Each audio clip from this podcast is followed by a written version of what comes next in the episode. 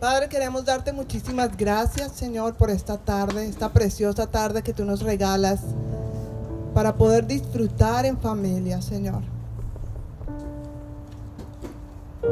Gracias, Señor, porque podemos sentir tu presencia, Señor. Gracias por todas las cosas que tú has hecho en cada uno de nosotros, porque cada día podemos percibir tu fidelidad en nuestras vidas, Señor.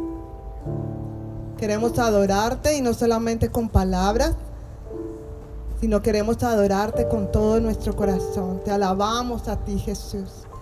Exaltamos tu nombre porque no hay nadie como tú. Y una vez más queremos declarar nuestra fe en ti, Señor. Sabemos que en el mundo se levantan tantas cosas, las cuales nos invitan a, que doblemos nuestras rodillas, dobleguemos nuestras convicciones. Pero hoy, Señor, queremos declarar con todo nuestro corazón que nosotros creemos en ti, creemos en lo que tú estás haciendo en nuestras vidas, Señor.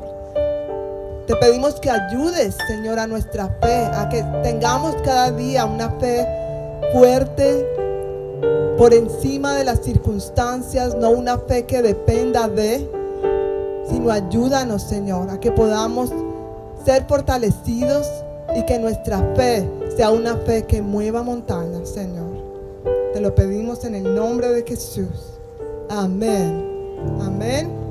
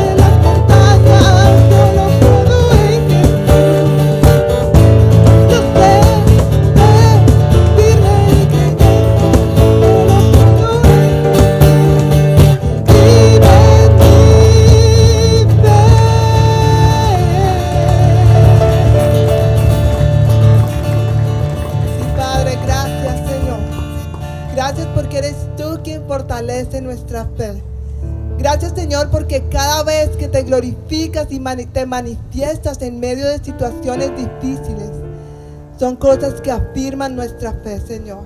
Ayúdanos, Señor, para que nuestros ojos estén puestos en ti y que no haya nada que pueda desviarnos, Señor. Tú eres el Dios de lo imposible. No hay nada que tú no puedas hacer, Jesús. Y por eso quiero animarte ahora mismo a ti, donde, ahí donde estás, a que si hay algo en tu vida que parezca imposible, que lo pongas ahora y lo rindas a los pies del Señor. No hay nada que Él no pueda hacer. Y eso es lo que vamos a declarar en esta tarde, con convicción, con fe. No importa lo que estén viendo nuestros ojos que nosotros podamos declarar con todo nuestro corazón y en el nombre de Jesús. Jesucristo, reinas con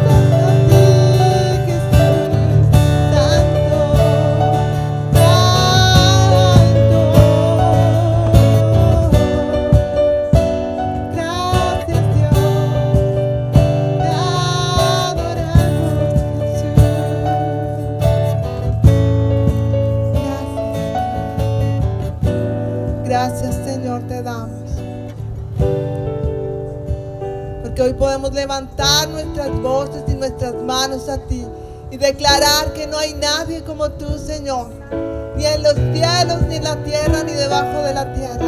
Nadie que merezca que nuestras voces se levanten y nuestras manos se eleven al cielo para dar la gloria a nadie más que a ti,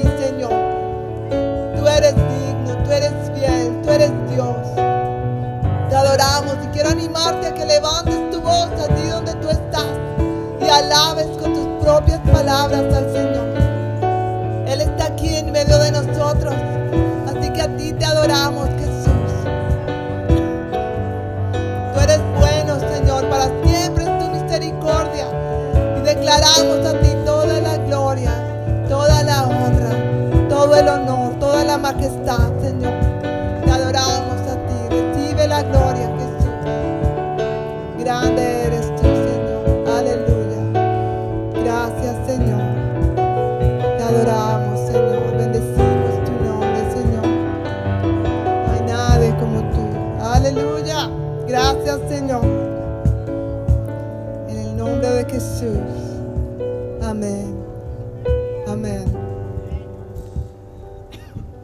Qué bendición adorar al Señor juntos, ¿verdad? Como familia.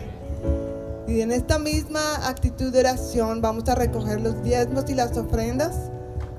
Así que los sugieres van a pasar con las canastas. Y yo quiero orar declarando bendición sobre cada uno de ustedes, de sus hogares y de sus familias. Que el Señor sea bendiciendo su pan y su agua. La palabra de Dios dice, traigan todos los diezmos al alfolí y haya alimento en mi casa. Y probadme, dice el Señor, si no abriré las ventanas de los cielos y derramaré bendición hasta que sobreabunde. Gracias, Señor, porque hoy te damos lo que te pertenece, lo que es tuyo, Señor. Declarando que tu fidelidad es grande sobre cada uno de nosotros y que tú mereces toda la gloria aún en nuestras finanzas. Nombre de Jesús. Vamos a cantar una vez más. La tierra canta.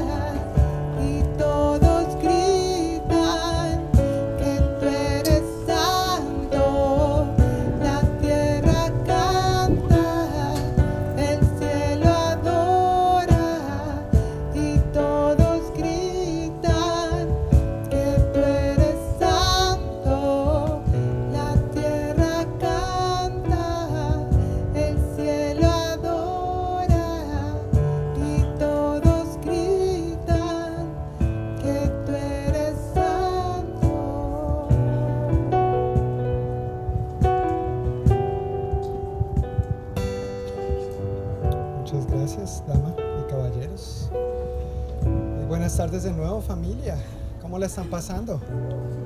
¿Bien? ¿Sí están disfrutando o no?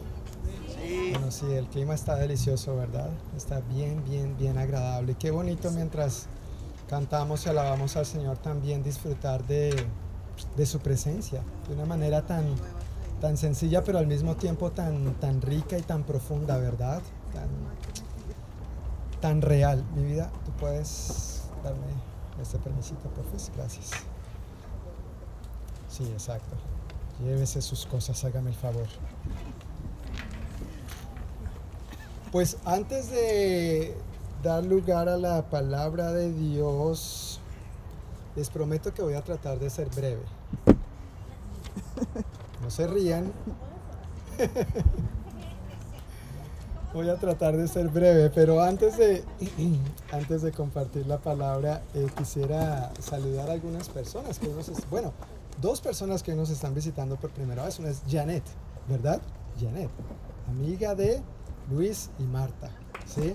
Ok. ¿Y estás de visita aquí? Ok, bueno, gracias por visitarnos hoy también.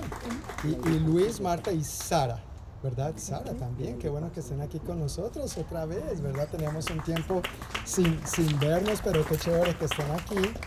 Y también ¿Tiene tenemos atrás a la joven Claudia Logan. Claudia, bienvenida. Cla- Claudia es de la familia. Claudia es, es parte de nuestra congregación americana, pero también con raíces hispanas. Entonces, hoy se animó a venir y visitarnos, estar con nosotros. Y qué buena oportunidad para el convivio. Qué bueno, qué bueno, Claudia. ¿Y cómo se llama la bebé? ¿Ya tiene nombre para la bebé? Melina. Y Melina viene en camino, próximamente, coming soon.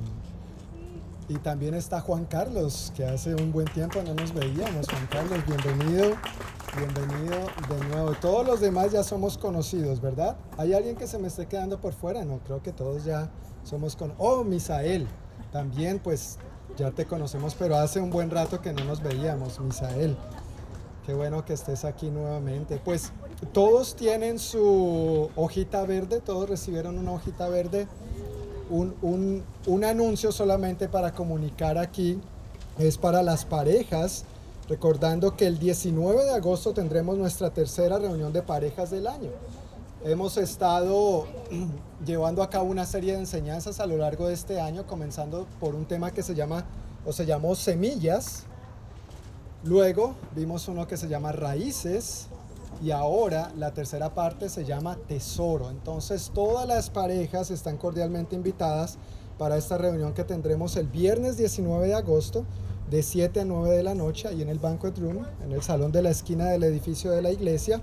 Y lo que sí queremos pedir el favor y seguir siendo insistentes con esto es si vas a asistir, por favor déjanos saber. ¿Cómo nos puedes dejar saber? Anotándote en la hojita que está allá en esa mesa, porque así nosotros podemos prepararnos de antemano con los materiales, lo que vamos a comer y todas estas cosas para poder tener cuidado de todos de la mejor manera. Entonces esperamos, esposo, esposa, que puedas apartar este tiempo para venir a compartir esta reunión de parejas el viernes 19 a las 7 de la noche.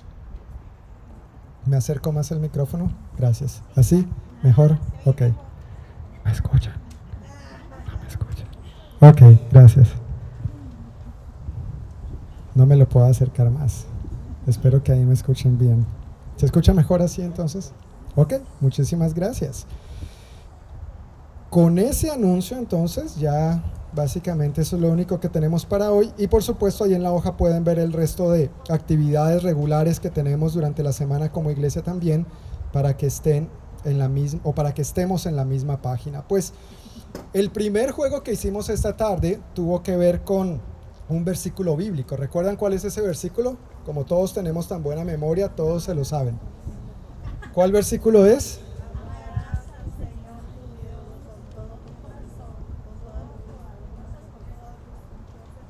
Ok, vamos a repetirlo juntos. Amarás al Señor tu Dios con todo tu corazón, con toda tu mente, con toda tu alma y con todas tus fuerzas.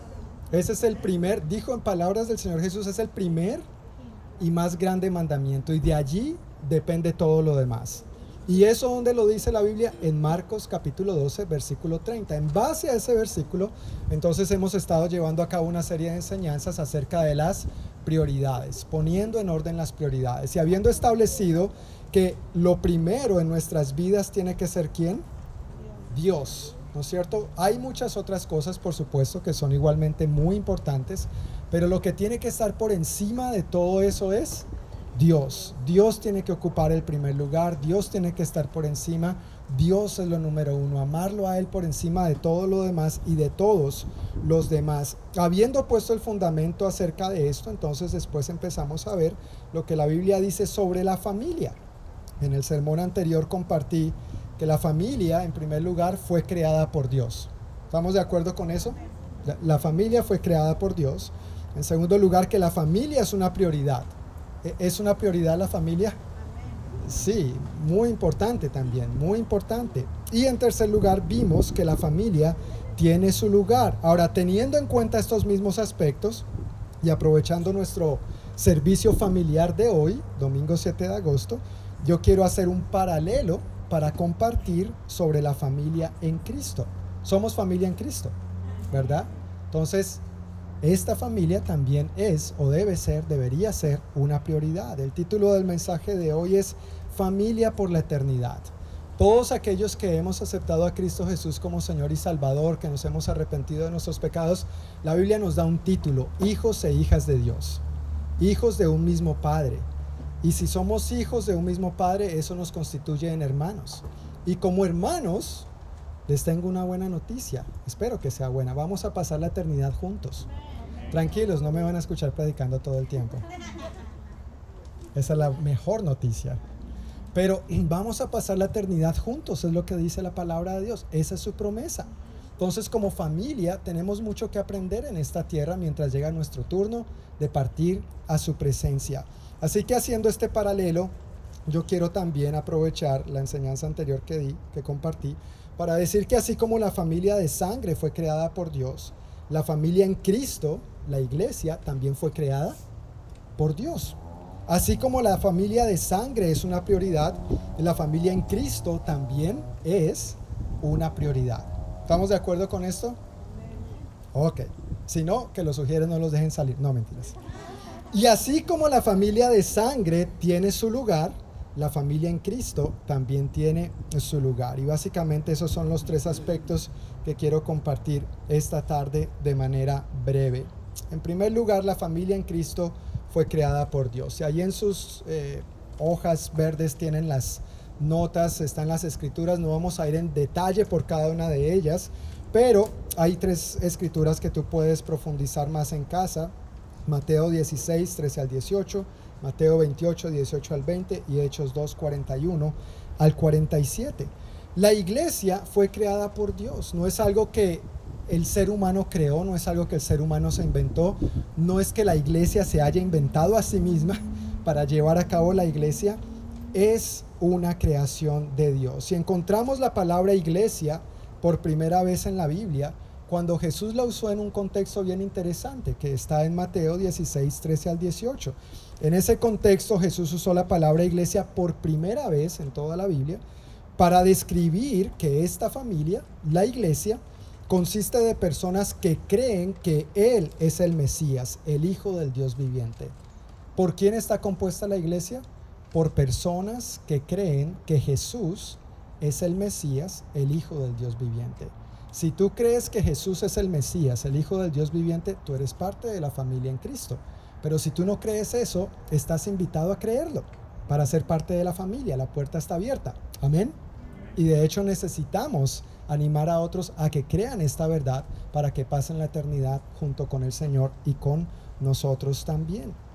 Esta afirmación que el Señor hizo continuó diciendo que entonces sobre esa declaración de que Él es el Mesías, el Hijo del Dios viviente, Él afirmó diciendo, edificaré mi iglesia y el poder de la muerte no la conquistará. Si has leído esa escritura, ¿verdad?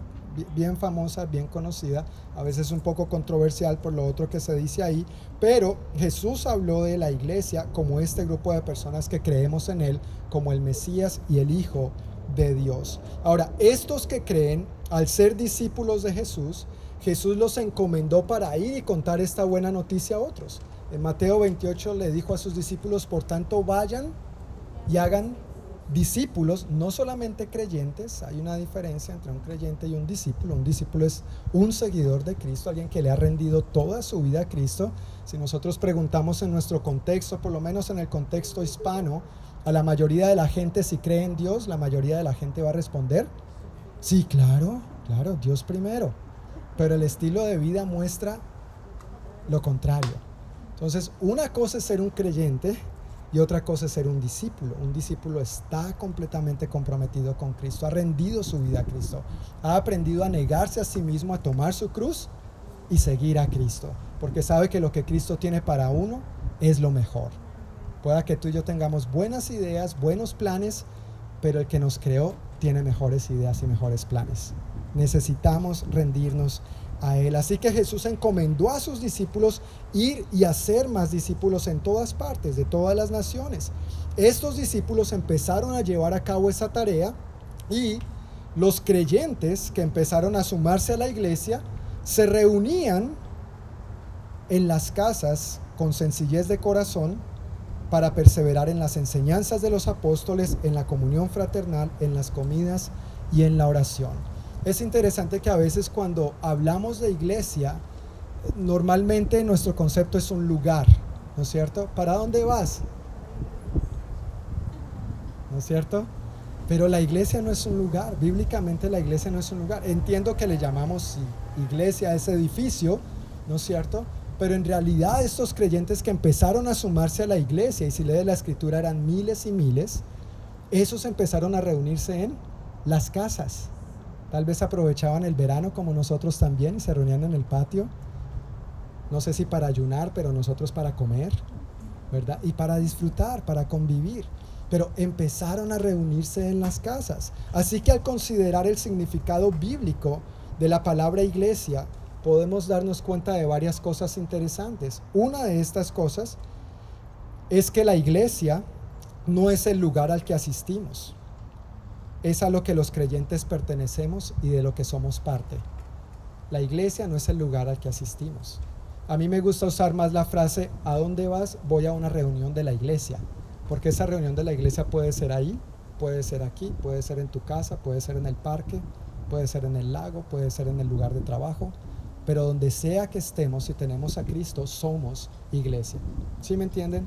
¿Estamos de acuerdo con esto? Es lo que afirma la Biblia al respecto. También podemos darnos cuenta que la iglesia no se trata tampoco de una reunión. Más bien nos reunimos porque juntos somos la iglesia. Esa es la razón porque juntos somos la iglesia. La iglesia no es el creyente individual, no es yo, tú, él, ella. La iglesia es nosotros, es plural, nunca es singular, siempre es plural. No se trata de ti y de mí, es lo que somos colectivamente como comunidad.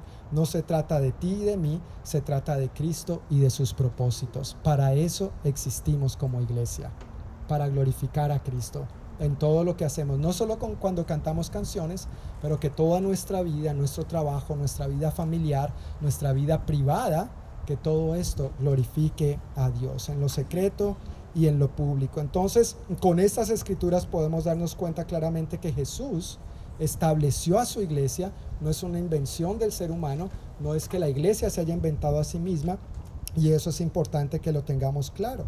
Ahora, la familia en Cristo, el segundo punto, la familia en Cristo es una prioridad. Veíamos en el sermón anterior sobre la familia sanguínea que la familia es una prioridad. Ahora esta familia, la familia en Cristo, también es una prioridad. En ese sermón anterior mencioné que la familia es sagrada y muy importante para Dios. Y a través de varias escrituras vimos que la Biblia y Dios en su palabra no usa la palabra familia a la ligera. La usa con mucho cuidado y para determinar ciertos aspectos que son muy importantes en la vida de la sociedad, de cómo Dios ha creado que todo funcione y de cómo Dios espera que nosotros nos conduzcamos en esta vida también. Y con la iglesia, con la familia en Cristo, sucede exactamente lo mismo. Por lo tanto, esta familia, la familia en Cristo, y no solamente nosotros como iglesia local, como congregación local, pero toda la familia del Señor Jesucristo igualmente debe ser sagrada e importante para nosotros, debe ser una prioridad para nosotros. Algunos pasajes que quiero mencionar rápidamente respecto a esto. El apóstol Pablo, por ejemplo, en su carta a los Efesios, dice que somos el cuerpo de Cristo. Eso es importante. Tú, tú no eres cualquiera, ni yo tampoco. ¿Somos qué? El cuerpo de Cristo. Eso es serio, eso conlleva un peso de responsabilidad. Esto es serio. Dice también el apóstol Pablo escribiéndole a Timoteo que somos la familia de Dios. Me encanta esa escritura porque lo dice muy claramente. Dice la iglesia es la familia de Dios. Eso está en primera de Timoteo 3:15. En Efesios nuevamente y en primera de Pedro dice que somos el templo de Dios. O sea, Dios donde habita en ti y en mí. Y juntos somos su iglesia. Gracias a Dios por los templos, por los edificios. Pero si ese templo no existe, o como durante la pandemia, si se cerró ese edificio, no por eso se cierra la iglesia, porque la iglesia somos nosotros. Amén. Somos el templo de Dios. También dicen Colosenses y en Primera de Pedro que somos del reino de Cristo. Cristo es el Rey de Reyes y el Señor de Señores. y aquellos que le hemos creído como Mesías, como el Hijo del Dios viviente, tenemos un gran privilegio, que es ser hijos del rey. Si somos hijos de un rey, somos príncipes y princesas. Y como príncipes y princesas tenemos que comportarnos a la altura, no como los príncipes y princesas de este mundo, que hacen y deshacen y quieren vivir como les da la gana y creen que son inmunes y que no hay consecuencias. No, nosotros tenemos que honrar a nuestro Dios como tal, como hijos del rey que somos. Y en Segunda de Corintios y Apocalipsis, otro título muy bonito del que se habla acerca de nosotros es que somos la novia de Cristo. ¿Alguna vez has participado en una boda? ¿Has asistido a alguna boda, a la celebración de una boda? ¿Y, ¿Y, qué es lo más esperado en la boda?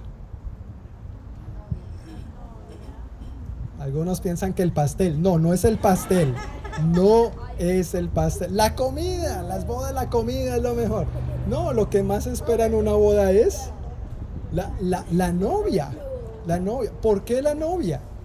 Porque gira en torno a ella en un sentido, ¿no es cierto? Cómo va a estar luciendo su peinado, su maquillaje. Y, y pueda que eso esté muy bien, pero en lo que más se fijan es en el vestido. Y esa misma porción dice que gracias a Él se nos ha concedido vestirnos con lino blanco, fino y resplandeciente para recibir al Rey, sin ninguna mancha, porque gracias a Él todos nuestros pecados han sido perdonados. Todos nuestros pecados han sido perdonados. Yo no sé si eso te alegra, pero es que ya perdonó los pasados, los de hoy, sí, los de hoy y los que vienen también. Si nosotros seguimos fieles a Él, ese perdón Él lo ganó por ti y por mí en la cruz del Calvario. Entonces, ¿para qué? Para que nos vistamos como una novia linda, limpia, resplandeciente, que no tengamos ninguna mancha, nada de qué avergonzarnos ni nada que tapar, sino que nos mostremos como realmente somos, gracias al perdón, a la misericordia, a la gracia, a la obra de Cristo en nosotros. Hablando de las relaciones en la familia de la fe y lo prioritario que son, el apóstol Pablo nos anima diciéndonos en Gálatas 6, 9, 10, no nos cansemos de hacer el bien. ¿No nos cansemos de qué? ¿Alguna vez te has cansado de hacer el bien? Ahí sí ya no responden. Ay. Sí, a veces nos cansamos de hacer el bien. ¿No te has cansado a veces de hacer lo correcto? Pero es que el otro lo hace diferente, lo hace mal y se sale con la suya. Y yo que sé, mira, no te compares con los demás. Tú eres tú, tú eres un hijo, una hija de Dios. Y nuestra responsabilidad prioritariamente está delante Si el otro hace o no hace, eso es problema de él y él o ella un día van a tener que rendir cuentas. Nosotros también. Entonces hagamos lo correcto y no nos cansemos de hacer el bien. Porque a su debido tiempo cosecharemos si no nos damos por vencidos. Por lo tanto, siempre que tengamos la oportunidad, ¿cuándo? Siempre que tengamos la oportunidad, hagamos bien a todos ¿A quiénes? A todos. A los que nos caigan bien y a los que no nos caigan tan bien.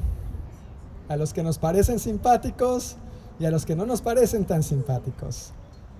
A los que nos tratan bien y a los que no nos tratan tan bien. E, es lo que dice la palabra. Por eso tienes las escrituras ahí en la hojita para que puedas verificar en tu Biblia. Ojalá. Pero dice, ahí no se termina todo. Dice, hagamos bien a todos y en especial a los de la familia de la fe. Hagamos bien a todos y en especial a quienes? A los de la familia de la fe. El asunto es que a veces aún dentro de la familia de la fe hay los que caen bien y los que no caen tan bien. ¿O me equivoco? Eso pasa hasta en, hasta en las mejores familias. ¿Sí, conocen ese dicho? Cuando algo sucede y dicen, ¿no? Ah, eso pasa hasta en las mejores familias. Bueno, en esta familia, la familia en Cristo, la iglesia a lo largo y ancho del planeta Tierra, no estamos exentos de estas situaciones. Luego, el apóstol Pablo también dice en Romanos 12:10, hablando de que la familia en Cristo es una prioridad, dice, ámense los unos a los otros con amor fraternal, respetándose y honrándose mutuamente. ¿Qué debemos hacer, hermanos? Amarnos con amor fraternal, respetarnos y honrarnos mutuamente. Eso es darnos el lugar que nos corresponde, darnos el lugar de honor que nos corresponde, tratarnos bien, tratarnos adecuadamente, ser un buen y fiel, digno representante de como Cristo trataría a mi hermano y a mi hermana si Él estuviera aquí en persona. No está en persona, pero está en espíritu. Está en ti y en mí, porque somos su templo. Entonces representemos bien a Cristo al tratar al otro con amor, con respeto, con honra. Si Dios nos valoró tanto que envió a su Hijo por nosotros, nosotros debemos valorarnos de igual manera. Dios te valoró tanto que envió a su Hijo por ti. Nosotros debemos valorar al otro de igual manera también, especialmente en la familia de la fe. Así como para Dios sus hijos somos una prioridad y así como para nosotros nuestra familia sanguínea debe ser una prioridad, así también lo debe ser nuestra familia en Cristo, una prioridad. Pero a veces lamentablemente la familia en Cristo es lo último. Es si tengo tiempo, es si puedo, es si alcanzo, es si esto, sí, sí. No es un amor fraternal incondicional. Es un amor más bien condicional. Si me cae bien, si me saludó. Pero es que los demás hermanos no hacen y porque yo siempre, pero, pero. Y hay un montón de peros. Si nos ponemos a fijarnos en los peros y en las condiciones, nunca entonces vamos a hacer la debida prioridad ni nos vamos a tratar dándonos la debida honra y respeto. Si dependemos de los demás, eso nunca va a suceder. Pero si dependemos de Cristo, sí es posible hacer de nosotros una prioridad. Entonces la familia en Cristo fue creada por Dios. La familia en Cristo es una prioridad. Número tres, la familia en Cristo tiene su lugar. La familia en Cristo tiene su lugar. En Primera de Corintios, capítulo 12, el apóstol Pablo menciona lo siguiente. Este es un capítulo bien interesante. Voy a saltar algunos versículos. Voy a leer solamente versículos 12, 25 y 27. Dice así, el cuerpo humano tiene muchas partes, pero las muchas partes conforman un cuerpo entero. ¿Cuántas partes tiene tu cuerpo? Bueno, yo no sé con exactitud, pero tiene muchas, ¿no es cierto? Tienes ojos, tienes orejas, tienes boca. Por ahí decían que gracias a Dios Dios nos dio una sola boca. ¿sí? Con dos orejas para que escuchemos mejor y una sola para hablar lo, lo suficiente. ¿No es cierto? Pero tenemos piernas, tenemos órganos internos, tenemos piel, tenemos un montón de cosas. Pero eso no anda separado ni anda regado por ahí. Todo eso conforma un solo cuerpo. Y continúa diciendo el apóstol Pablo en, en Primera de Corintios 12, 25, esto hace que haya armonía entre los miembros. ¿Que haya qué? Armonía. Gloria a Dios. ¿Alguna vez has escuchado música desafinada? ¿Sí? O alguien que dice, ay, yo no canto, pero... Eso no es armonioso para nada, ¿verdad? No es, armonio no es nada armonioso. La idea de que hayan diferentes miembros en un cuerpo es que haya armonía, es decir, que todo funcione adecuadamente, que sea agradable a la vista, al oído, a los sentidos. Esto hace que haya armonía entre los miembros a fin de que los miembros se preocupen los unos por los otros. ¿Qué debemos hacer los miembros en la familia del Señor? Preocuparnos, algunos por los otros. ¿Sí? Los líderes solamente, los que sirven, el pastor, claro, porque ese es su trabajo, para eso le pagan al sinvergüenza, que haga algo por lo menos, ¿no es cierto? No, dice la Biblia que los miembros del cuerpo debemos preocuparnos los unos por los otros, indistintamente del rol, el tiempo, la posición, haga o no haga, es una función del cuerpo. Son como los órganos de nuestro cuerpo. Cuando cada uno hace su función, todo el cuerpo está bien, está saludable. El riñón no le puede decir al corazón, oiga hermano, lata más despacio, ¿sí? O, después cuando va haciendo ejercicio, no, no, no, espérese, bájele, bájele, porque es que me está forzando a mí. No, cada uno tiene que llevar a cabo su función de manera adecuada para que el cuerpo funcione perfectamente bien. Y versículo 27 dice, todos ustedes en conjunto, todos ustedes en conjunto, son el cuerpo de Cristo y cada uno de ustedes es parte de ese cuerpo. Cada uno de nosotros formamos parte del cuerpo de Cristo, independientemente de la parte que ocupemos, de lo que hagamos o no hagamos, somos parte de este cuerpo. Y en Efesios 4:15, en un contexto donde el apóstol Pablo está hablando de precisamente cada parte haciendo su función específica, cumpliendo su rol, su tarea específica, menciona que al hablar la verdad en amor, creceremos en todo sentido hasta parecernos más y más a Cristo, quien es la cabeza de su cuerpo, que es la iglesia. ¿Quién es la cabeza de este cuerpo que se llama la iglesia? Cristo. Cristo es la cabeza. Así como los miembros de una familia, según el diseño de Dios, es que sean de bendición los unos a los otros, así también en esta familia, la familia en Cristo, es el diseño de Dios, es el propósito de Dios, que seamos de bendición los unos a los otros. ¿Cómo podemos ser de bendición los unos a los otros? Al apoyarnos, al servirnos, al amarnos, al respetarnos, al honrarnos, al preocuparnos unos por otros, cuando cada uno cumplimos nuestra función. Sin embargo, ninguno de nosotros somos Dios.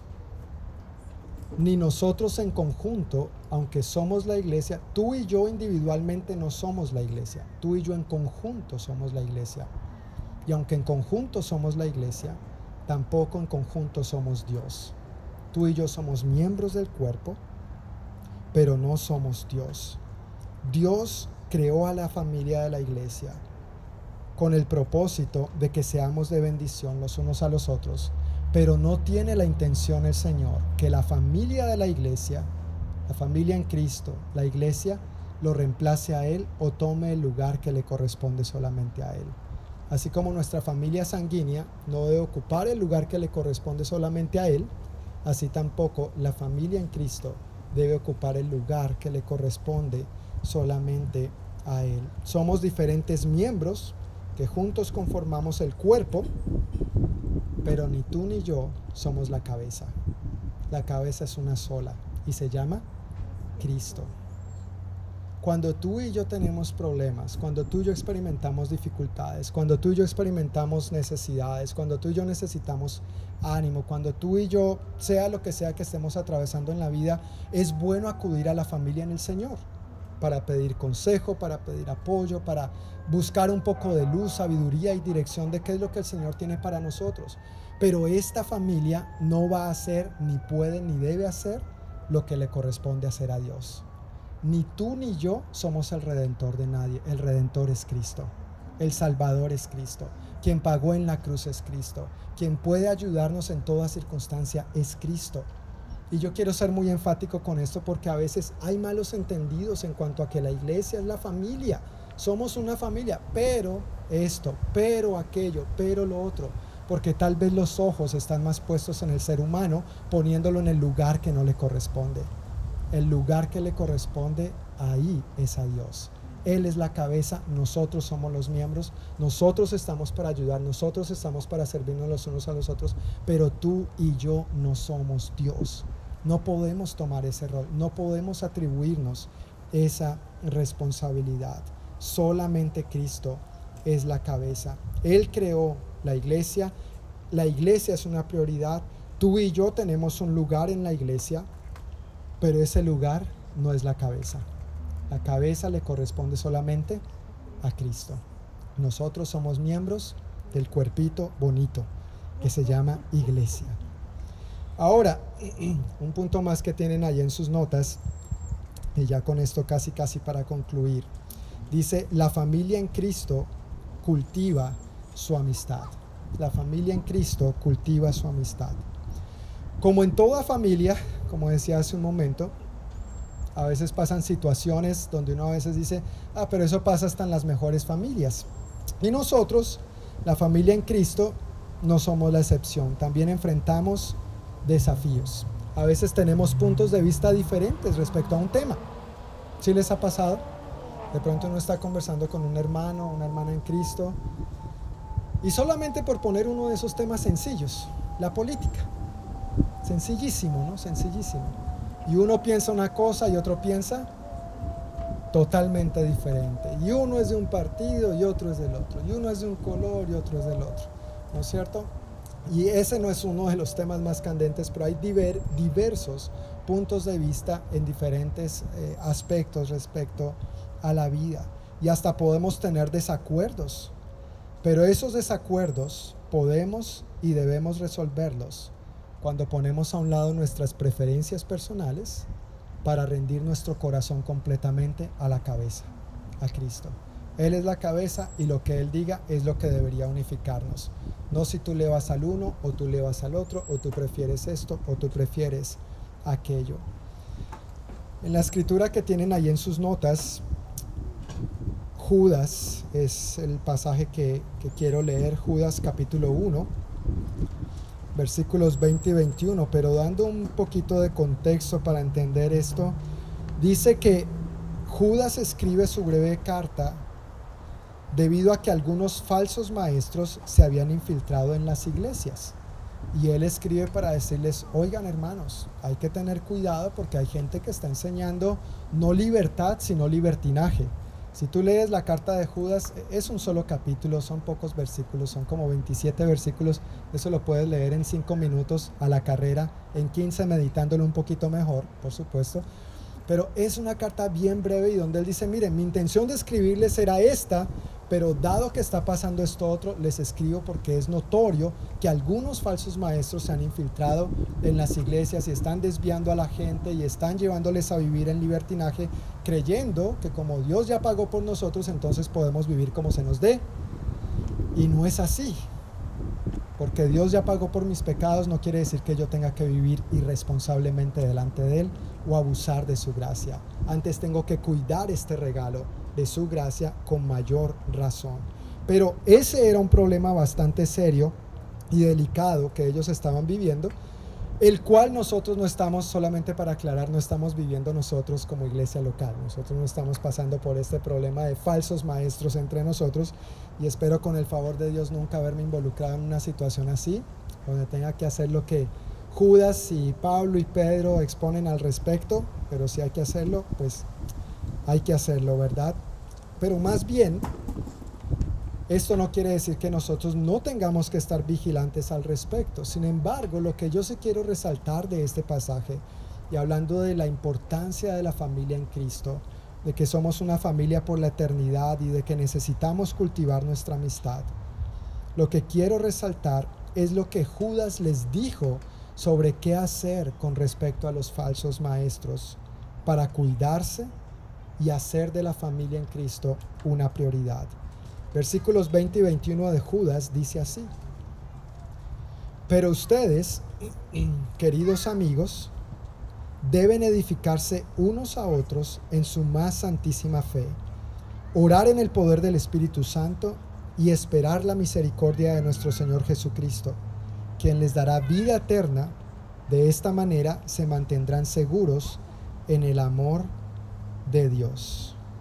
Yo quiero leer este pasaje nuevamente y si quieres, quiero pedirte que lo leas porque está en tus notas.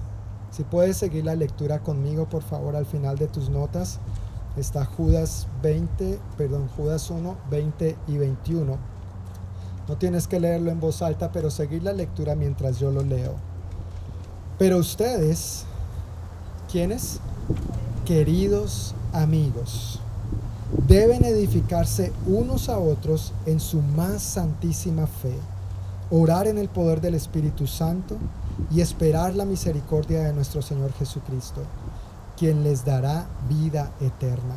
De esta manera se mantendrán seguros en el amor de Dios. Aquí hay varios aspectos bien importantes en los cuales podríamos profundizar. No lo voy a hacer, tranquilos.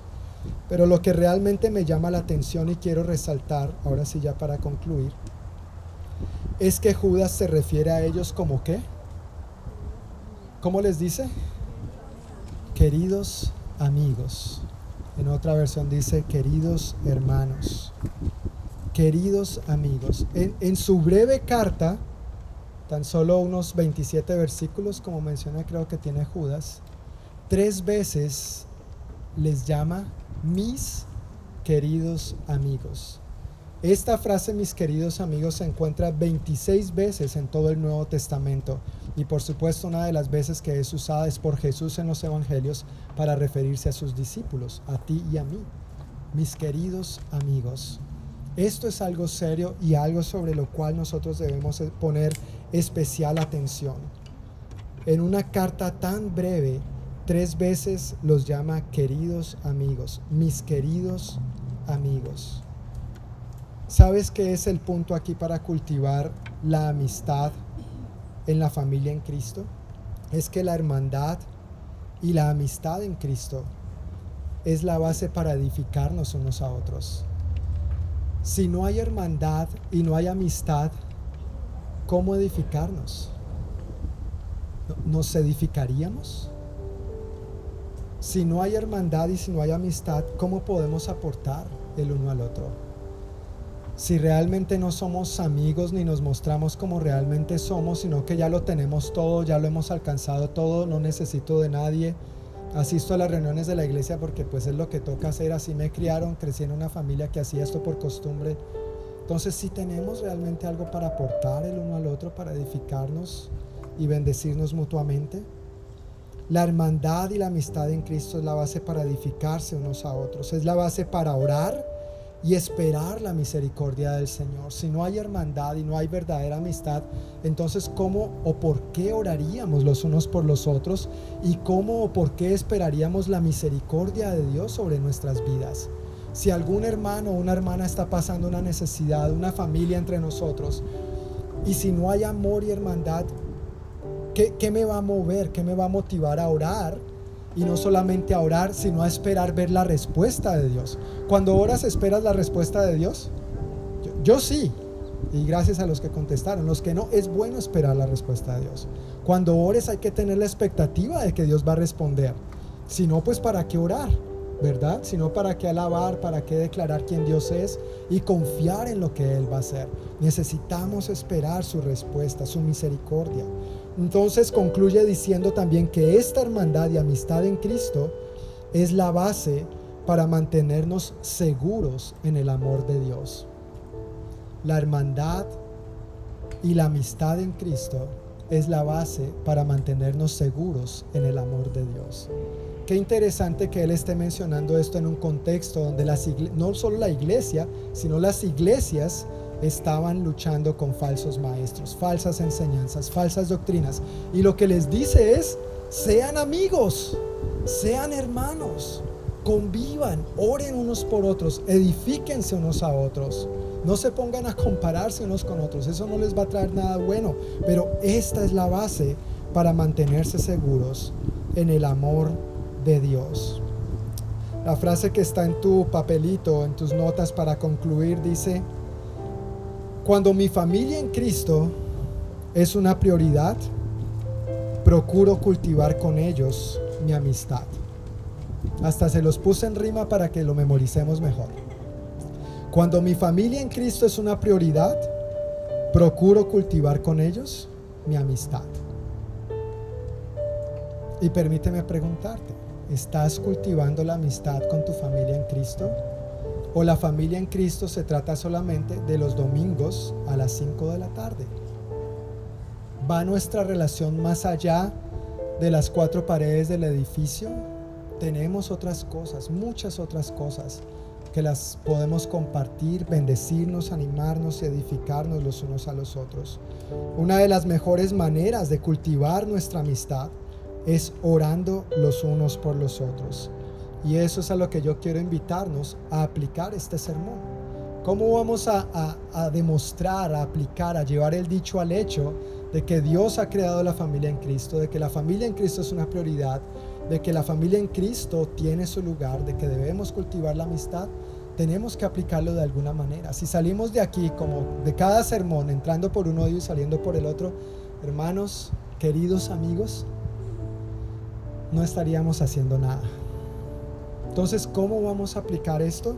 Vamos a aplicarlo al orar los unos por los otros en familia. Y no solo aquí y ahora, sino la invitación es a que estemos orando los unos por los otros en familia. Así que una manera bien práctica, y como lo vamos a hacer, es que ahí en cada mesa hay un vasito con varios papeles verdes y habían tres lapiceros. Ojalá aparezcan. Si no, oremos para que aparezcan. Lo que yo les voy a pedir que hagamos es que cada familia que está en la respectiva mesa tome uno de esos papelitos, tome el lapicero y ahí escriba familia Espinosa, familia Bambrila, familia Cardona. Sí, van a escribir su nombre ahí. Y luego, perdón, si hay personas solas, la persona sola. Familia o Anita, escribe tu nombre completo. Anita Garza. Marleni, Marleni, ¿me recuerdas tu apellido? Aguilar, gracias. Anita Garza, Marlene Aguilar, Antonia Ruiz. ¿No es cierto? Entonces escribe tu nombre, el nombre de tu familia. Sí, creo que hay, tal vez si hay varias familias con el mismo apellido, sería bueno poner los dos apellidos, el del esposo y la esposa, para clarificar.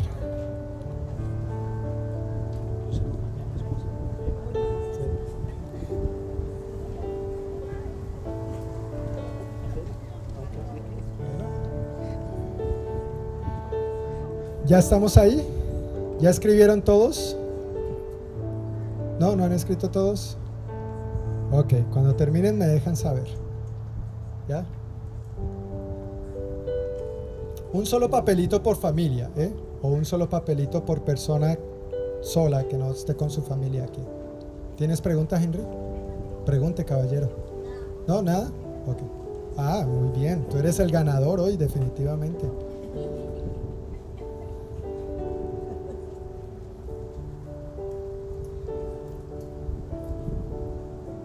¿Ya? Ahora sí ya.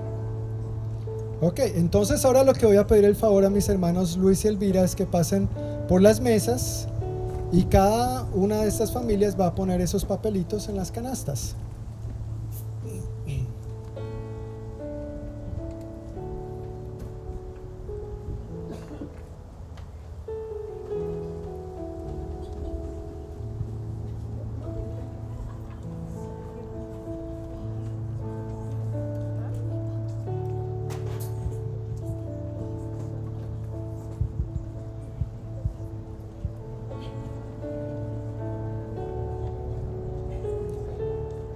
Marta y Leslie, ¿ya? Sí, ok, gracias.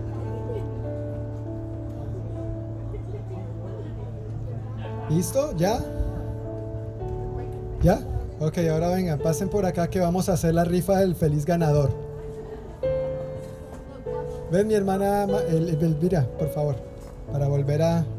Porque ahora, entonces lo que, lo que vamos a hacer es que vamos a revolver y nuevamente van a pasar y cada familia va a tomar un papelito aleatoriamente. Cada familia, quien depositó, va a tomar un papelito aleatoriamente. Si se saca a sí mismo, por favor lo devuelve y lo cambia. ¿Ok?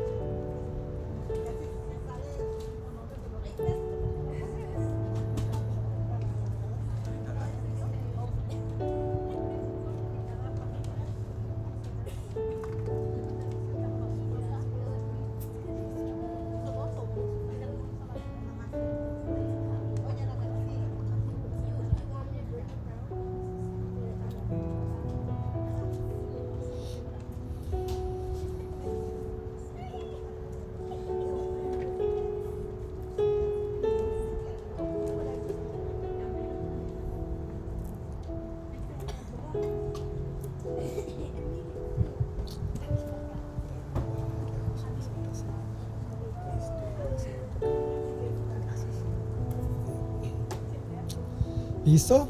¿Ya todos sacaron el boleto ganador? ¿No sabes? ¿Pero ya cogiste papelito? ¿Ya cogiste papelito? Sí.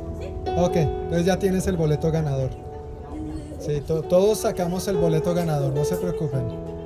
Al sacar ese boleto ya sacamos el boleto ganador. No, no lo puedes perder. Si lo pierdes, se pierde el premio, hermana. ¿Listo? ¿Ya todos tienen su papelito? Listo. Entonces, lo que vamos a hacer por esa familia que tienes en ese papel es estar orando.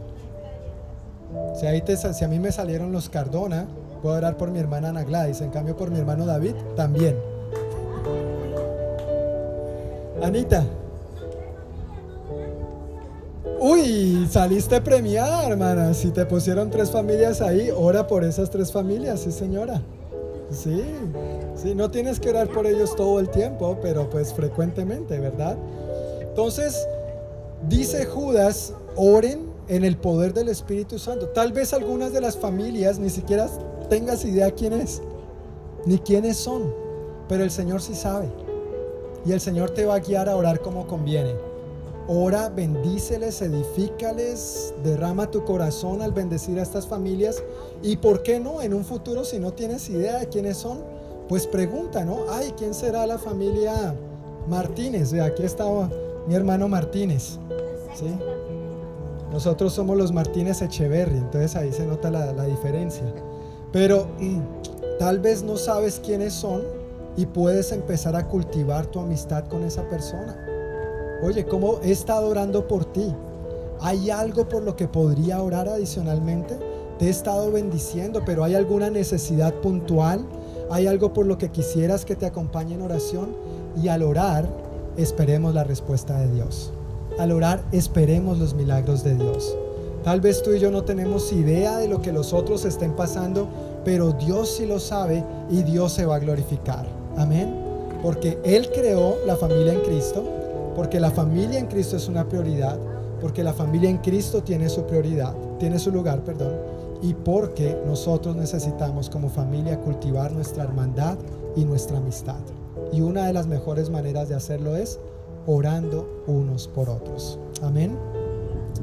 Mis queridos hermanos, hoy también como cada primer domingo vamos a tomar juntos la cena del Señor, así que si no has tomado una copita de estas, Voy a pedir el favor a Luis y Elvira que pasen también para que tú la puedas tomar y mi hermano David nos va a dirigir en este tiempo para dar gracias a Dios, celebrar lo que Él ha hecho por nosotros y participar juntos de este recordatorio de lo que Él ha hecho.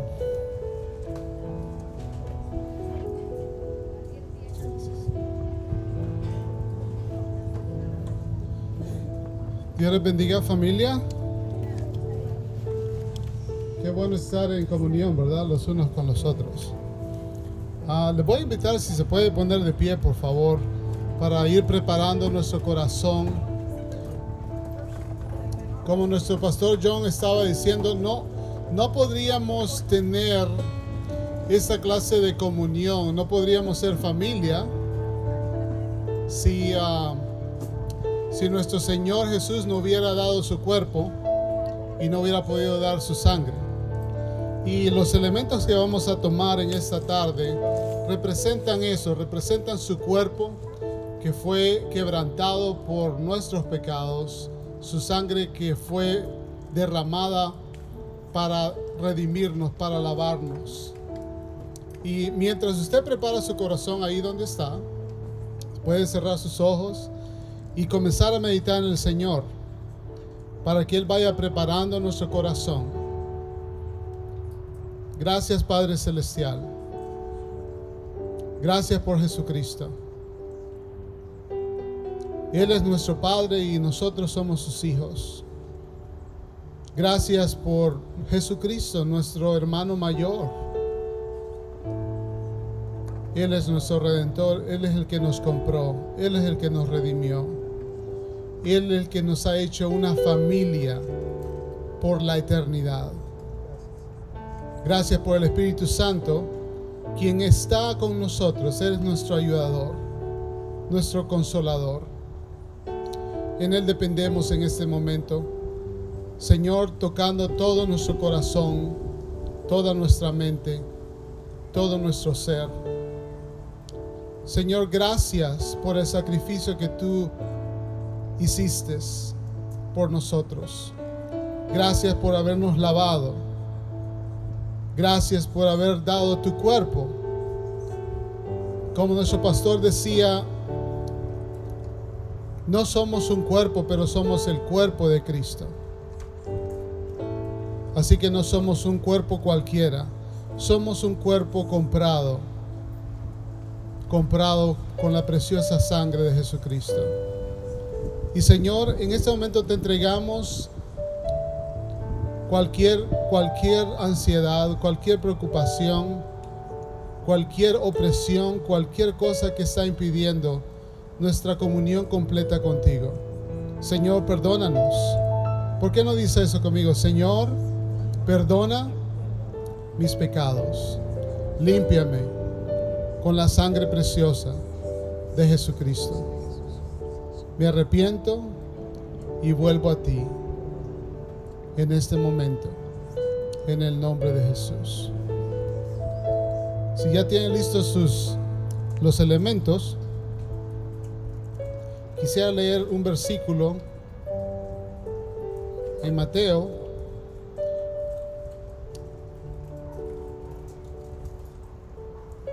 Déjenme solamente leerlo.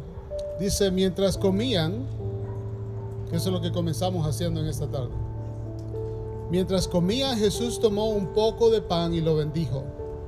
Luego lo partió en trozos, lo dio a sus discípulos y dijo, tómenlo y cómanlo, porque esto es mi cuerpo. Y tomó en sus manos una copa de vino y dio gracias a Dios por ella. Se la dio a ellos y dijo, cada uno de ustedes beba de la copa, porque esto es mi sangre, la cual confirma el pacto entre Dios y su pueblo. Es derramada como sacrificio para perdonar los pecados de muchos. Acuérdense de lo que les digo. No volveré a beber vino hasta el día en que lo beba nuevo con ustedes en el reino de mi Padre. Y luego cantaron un himno y salieron al monte de los olivos. Esto, eso que vamos a compartir en este momento no es algo que solamente pasó en el Antiguo Testamento cuando la, uh, el pueblo de Israel estaba en esclavitud y Dios les dijo que no solamente tenían que comer el cordero, sino también tenían que untar la sangre al dintel de, los, de los postes de la casa. Pero también es algo que nuestro Señor Jesucristo ha instituido, algo que Él creó, algo que Él nos dio.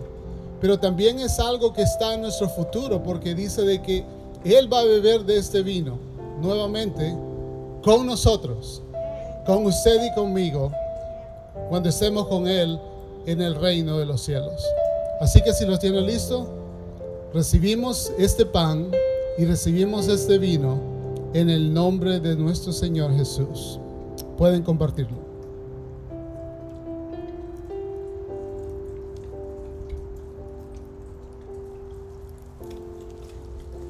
Gracias Señor.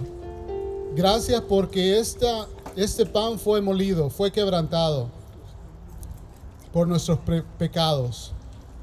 Por este, por este cuerpo, nosotros hemos sido hechos el cuerpo de Cristo. Por esta sangre que nos lavó y nos redimió y nos compró para con Dios, hemos sido hechos la justicia de Dios. Somos los hijos de Dios. Somos la familia de Dios. Gracias Señor por el alto precio que tú pagaste. Y no lo tomamos en vano, Señor. No lo tomamos ligeramente, pero lo tomamos con reverencia, con respeto, con santidad delante de ti, Señor. Gracias. Muchas gracias, Señor, porque mientras muchos están tomando este, están comiendo este pan y tomando este vino, están no solamente siendo limpiados, pero están también siendo sanados, Señor. Recibimos, Señor, recibimos tu salvación, recibimos tu sanidad en este momento para tu gloria y para tu honra, en el nombre de Jesús. Amén, amén, amén. Goces en el Señor. Dios les bendiga. Dios les bendiga familia. Gracias por estar con nosotros en esta tarde.